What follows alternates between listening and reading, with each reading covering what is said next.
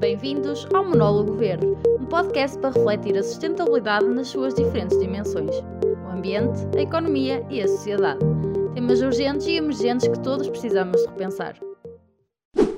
Hoje trazemos o tema da ecossustentabilidade nas empresas. As empresas têm atualmente o compromisso para com a sociedade e com o planeta, e por essa razão precisam de adotar uma postura de responsabilidade social. Na prática, este cenário dentro das corporações implica que as questões económicas comecem a ser acompanhadas por questões éticas e morais, numa perspectiva de assim evoluir em harmonia com a comunidade e com a natureza. Relativamente à política empresarial, essa também deve ser pautada pela transparência, onde os propósitos sociais e ambientais ganham lugar de destaque. Se estes objetivos forem cumpridos, é possível diminuir os impactos negativos no ambiente e na comunidade interna e externa às empresas. Então, quais serão os benefícios para as empresas sustentáveis? Em primeiro lugar, a construção do ambiente de cooperação nos negócios. Em segundo, o aumento da vantagem competitiva da empresa. Depois, maior valor associado é reconhecimento do negócio, também a possibilidade de investir em inovação e desenvolvimento sustentável e a tomada de decisões relacionadas ao benefício mútuo, o retorno dos investimentos em forma de parcerias ou até benefícios sociais, em sexto, a criação do senso de pertencer à empresa dos colaboradores e também dos stakeholders. Por outro lado, o atendimento às necessidades da população ao redor da empresa.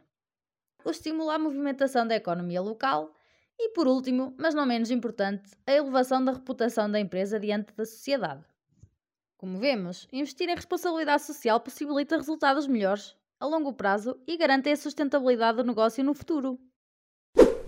Pois bem, ao falarmos das empresas, falamos obrigatoriamente do consumidor. O consumidor tem um papel importantíssimo, se não mesmo determinante, no crescimento económico de uma empresa. Por essa razão, deve intervir direta ou indiretamente de modo a influenciar o processo de tomada de decisão ou decisões. Deve também exigir às empresas que forneçam informação sobre toda a cadeia de produção dos seus produtos e serviços e exigir também que mudem de postura quando violam ou ignoram os direitos dos trabalhadores e trabalhadoras e quando infringem boas práticas ambientais. Portanto, e concluindo, as empresas e os cidadãos têm uma responsabilidade coletiva na transformação de comportamentos e alteração de hábitos para a construção de uma economia melhor, mais sustentável e em conformidade com o meio ambiente e respectivos ecossistemas. É preciso acelerar o ritmo, mas já começamos a longa caminhada.